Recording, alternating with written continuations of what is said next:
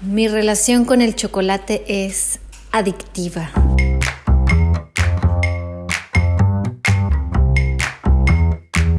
Tengo hambre. Está en la lista del súper de cada semana el chocolate.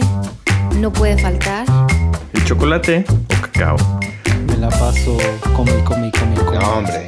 Me encanta un chocolate, chocolate, Pero chocolate. entonces se vuelve una relación de amor-odio.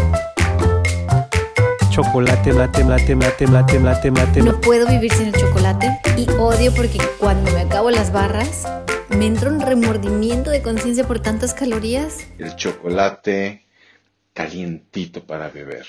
Mmm, sabroso.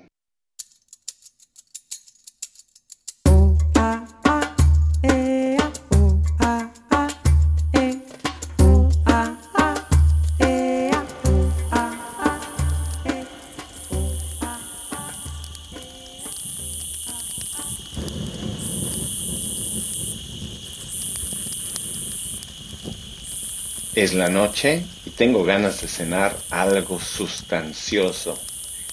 El chocolate no es precisamente lo primero que me viene a la mente ni a la panza. Sin embargo, tengo un pedacito aquí enfrente de mí.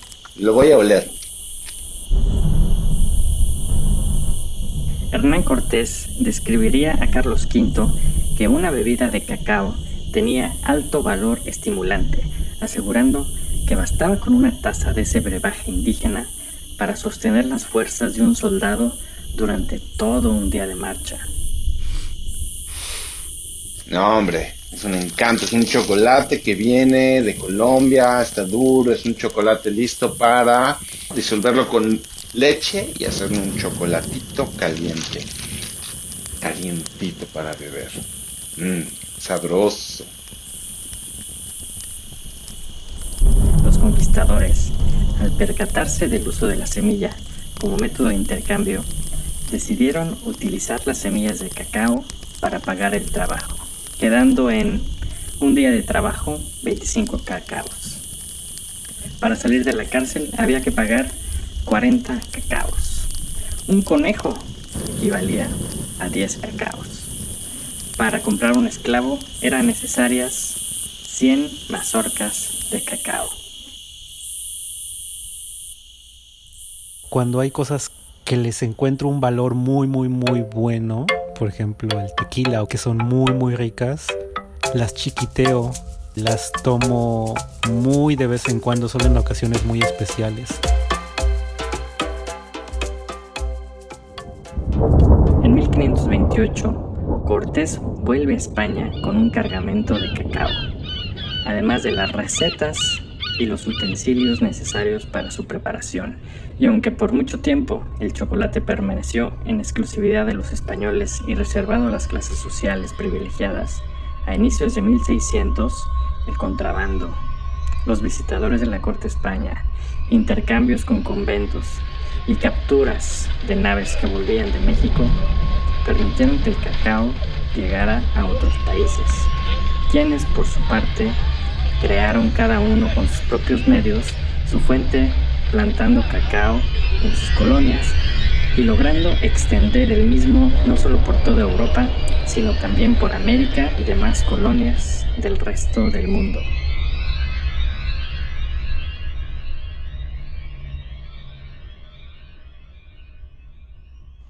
¿Cómo es tu relación con el chocolate? Mi relación con el chocolate es adictiva. Un chocolate más o menos eh, de medio pelo es de estos que sí me lo acabaría rápido y así a cada rato estaría ahí como botaneándolo. México es el país número 12 de la producción mundial, atrás de países africanos, Brasil, Ecuador y Perú. Esto se traduce en una industria aproximada de 100 mil millones de dólares. Consumo marcas europeas, sí, tengo que reconocer. Pero entonces se vuelve una relación de amor-odio. No puedo vivir sin el chocolate y odio porque cuando me acabo las barras A mí de niño me encantaba el chocolate Carlos V.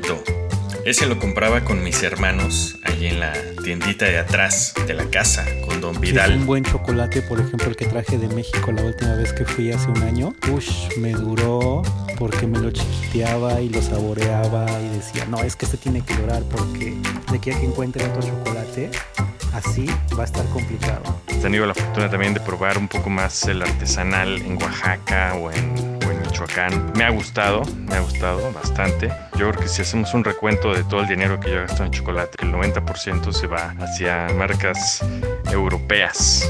Para mí en general la relación con la comida siempre es un tema complicado porque las cosas que me gustan, ah, cómo me cuesta no dejarlas. Cuando le agarro gusto a algo, me la paso come y come y come y come.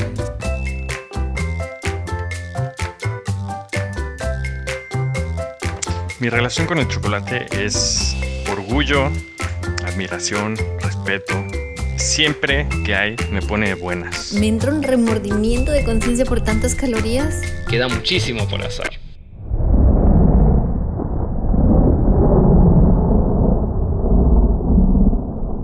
chocolate o cacao.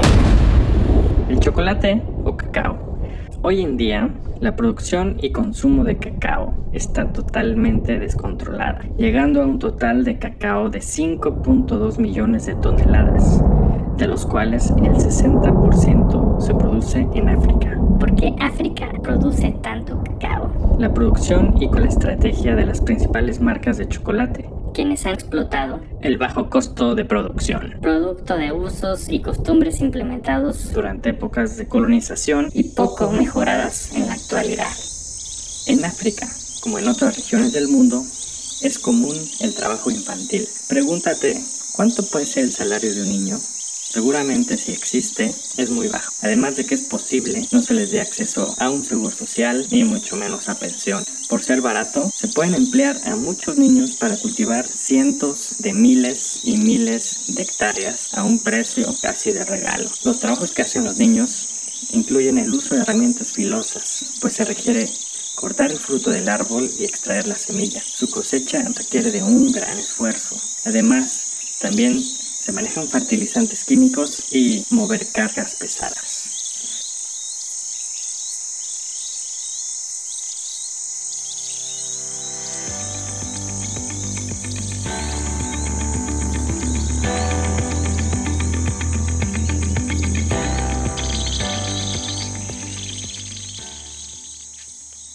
Platicamos con el doctor Pablo Juliano, investigador y líder de proyectos en el Departamento de Producción Alimenticia y Cadenas de Producción en la Agencia Australiana de Investigación CSIRO, para que nos dé algunas recomendaciones en cómo involucrarnos activa y responsablemente en la producción del chocolate que consumimos, para que existan procesos más justos y sustentables.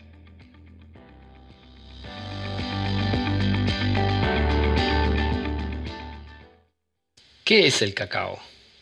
El cacao sale de una planta que crece en zonas tropicales. La planta de cacao produce un fruto amarillo que posee granos y dentro de esos granos hay semillas que son las que contienen la materia prima para el cacao. Los granos del cacao se separan del fruto y pasan por un proceso de fermentación en donde las bacterias y levaduras que están presentes en, ese fruto aumentan la acidez y la temperatura del medio. Entonces en ese proceso de fermentación ya se comienza a formar ese color del chocolate y, eh, por aumentos de la temperatura también sale el sabor y el aroma del cacao. Una vez que retiramos esos granos del cacao y de la fruta del cacao, eh, tenemos un grano blando y por esos procesos separamos lo que está dentro de ese grano, que estaba dentro de esa fruta, que se llama la semilla. Ahí se separa la cáscara y la cáscara la semilla descascarada luego se muele para producir el licor de chocolate. Hay un proceso de, tostado y de molienda que, hay que hacer para, con esa semilla. Y ahí producimos lo que se llama el cacao en polvo. Y este cacao es naturalmente amargo eh, o ácido y se usa, para, por ejemplo, para la producción de galletas, pero también eh, para sacarle la acidez se hace otro producto que se llama el cacao en polvo alcalino. Y ese es el que va a la producción de chocolate.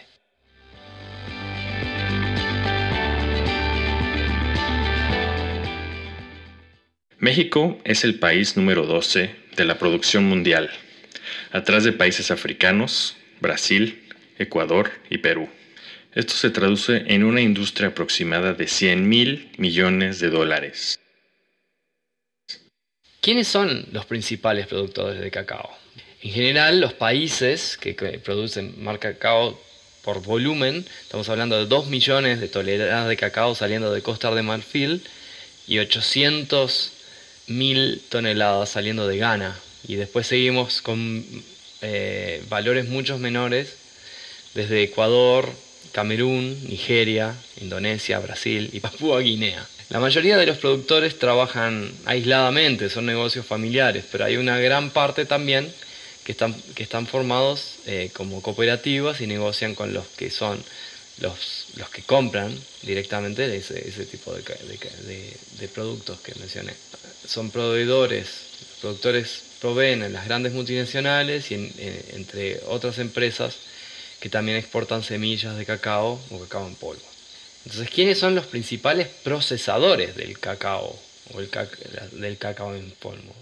Por ejemplo, Cargill es el, compra el 20% del cacao de Costa de Marfil, o sea que es la gran empresa del mundo, Olam, y esos hacen cacao en polvo, licor de cacao, que eh, a través en, en, otros países que están más centralizados que tienen sus fábricas. También tienen fábricas en esos países. Nestlé, Mars, Hershey, Ferrero, Mondelez están integrados verticalmente en su producción de cacao en polvo o también hacen productos con esos cacao o licor de cacao que eh, son la base para hacer el chocolate.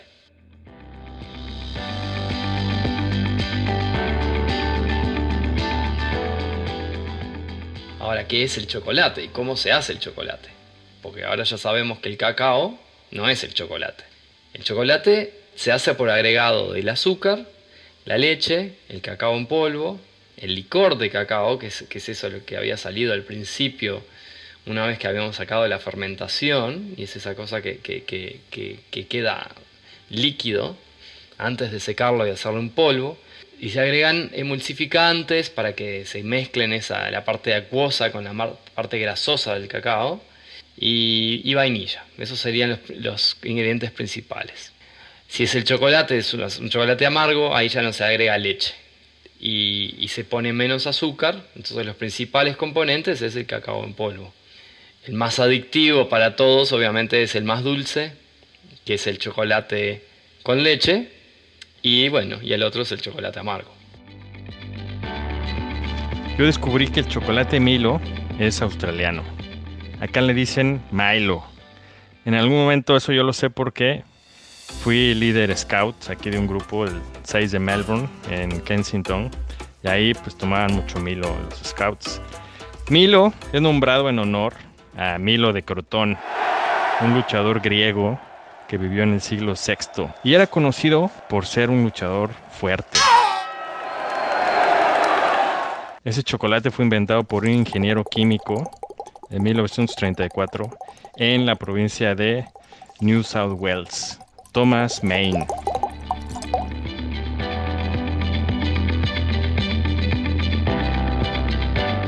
Cuando pensamos en el Milo, o el Milo, eso es una, marca que, existe en 15 países. Hay países que no, que, no, que producen bebidas de tipo similar.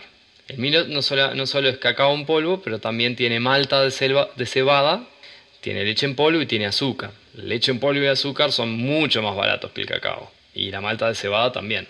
Entonces en países que no son productores de cacao es una manera de abaratar un, producto de leche y además le dan otros nutrientes desde la malta de cebada. Y, y también hay otras versiones que son sin malta de cebada como Nesquik que se hace en otros países.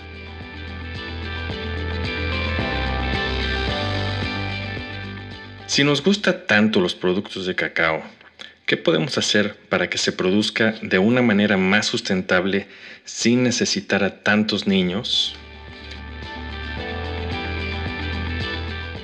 Entonces, ¿qué pasa con esas cadenas de producción? En las últimas décadas, se han creado instituciones que son certificadoras que permiten pagarle un premio a los productores por eh, certificación apuntando a mejorar la calidad de vida de esos productores. Estamos hablando de los productores que hacen, eh, que plantan la planta del cacao para sacar esos frutos, sacar los granos, sacar las semillas. Entonces, el, objetivo principal es, em, eh, es bajar el nivel de pobreza que hay en esos productores, sobre todo en Costa de Marfil y Ghana, pero también eso pasa en Ecuador y en otros países como Camerún, Nigeria, Indonesia Brasil, y controlar el, tema del trabajo infantil. Reportes señalan que del 2013 al 2014 se utilizaron cerca de un millón y medio de niños de entre 5 y 11 años en granjas para el cultivo del cacao en África. Otro estudio en 2016 señala que aproximadamente 2.1 millón de niños en África aún continúan cultivando cacao y esta situación difícilmente mejorará. Hay mucha demanda de cacao a nivel mundial, hay muchos niños con hambre dispuestos a trabajar con tal de sobrevivir. Hay certificadoras que, incluyen UTZ, Rainforest Alliance, Fair Trade, que certifican a, esos, a esos productores y eh, a raíz de eso les pagan un, premium. Entonces muchas de las compañías que mencioné anteriormente, que hacen los productos a base de chocolate o de cacao, incluyen en las etiquetas de los productos y están certificados por algunas de estas organizaciones. El problema es que estas organizaciones trabajan solo con cooperativas. Y mencioné que la mayoría de los productores que producen el, fruto del cacao trabajan individualmente. Las grandes empresas han puesto auditorías y sistemas de remediación para controlar el trabajo infantil de modo de disminuirlo. Pero aún queda muchísimo por hacer. Lo que para los aztecas y mayas era una moneda de intercambio, hoy en día la mayoría está siendo producido en grandes cantidades por niños. Es muy difícil eh, eh, conseguir en poblaciones que, son de baja cultura, que no tienen recursos, que, no tienen educación, eh, sistemas de, de liderazgo a través de estas cadenas y que apoyen a esos productores.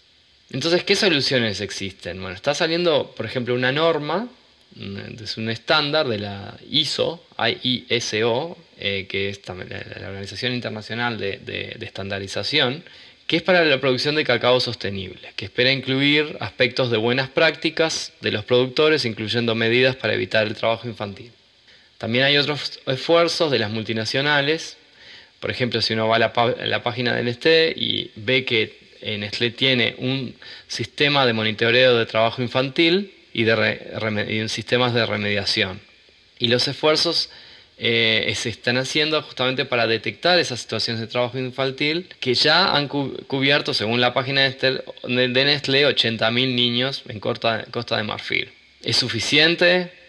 Eh, ¿Eso cubre eh, el porcentaje de niños que están trabajando con esos productores, bueno, en la información no aparece, ¿no? Entonces creo que hay un montón de cosas que quedan por hacer. Lo bueno es que existen esas, estas empresas que se dedican a darle este premio a esos productores y, las empresas eh, que ponen los productos en los supermercados y que ponen justamente el logo de esa certificación en estos productos. Entonces si uno busca UTZ, uno busca Rainforest Alliance, Fair Trade, al menos uno como consumidor tiene la tranquilidad de que, bueno, estos, estos productos, que este cacao que uno consume, da un subsidio a esos productores. Pero da un subsidio a los productores que vienen de las cooperativas. No se está, por lo tanto, beneficiando a los productores individuales. ¿Qué tengo que hacer como consumidor? Y bueno, tomar conciencia de eso y informarme más de cómo es de dónde es que proviene ese cacao, tratar que las empresas generen mayor responsabilidad social sobre proveedores y, que las cadenas se integren un poco mejor para mejorar la vida de aquellos que, bueno, que se rompen el, el alma en sacar esos frutos para nosotros para poder disfrutar de ese chocolate.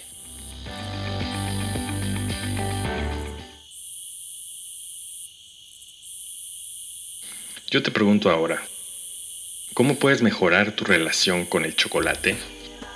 Mi nombre es Tere Jiménez y junto con Edgar Caballero, Jorge Lozano y Francisco Tobar, los invito a suscribirse a este podcast, Charlas en la Tierra Roja, para conocer más de este proyecto y seguir charlando de temas que nos apasionan. Pronto habrá nuevas cápsulas y más invitados. Síganos.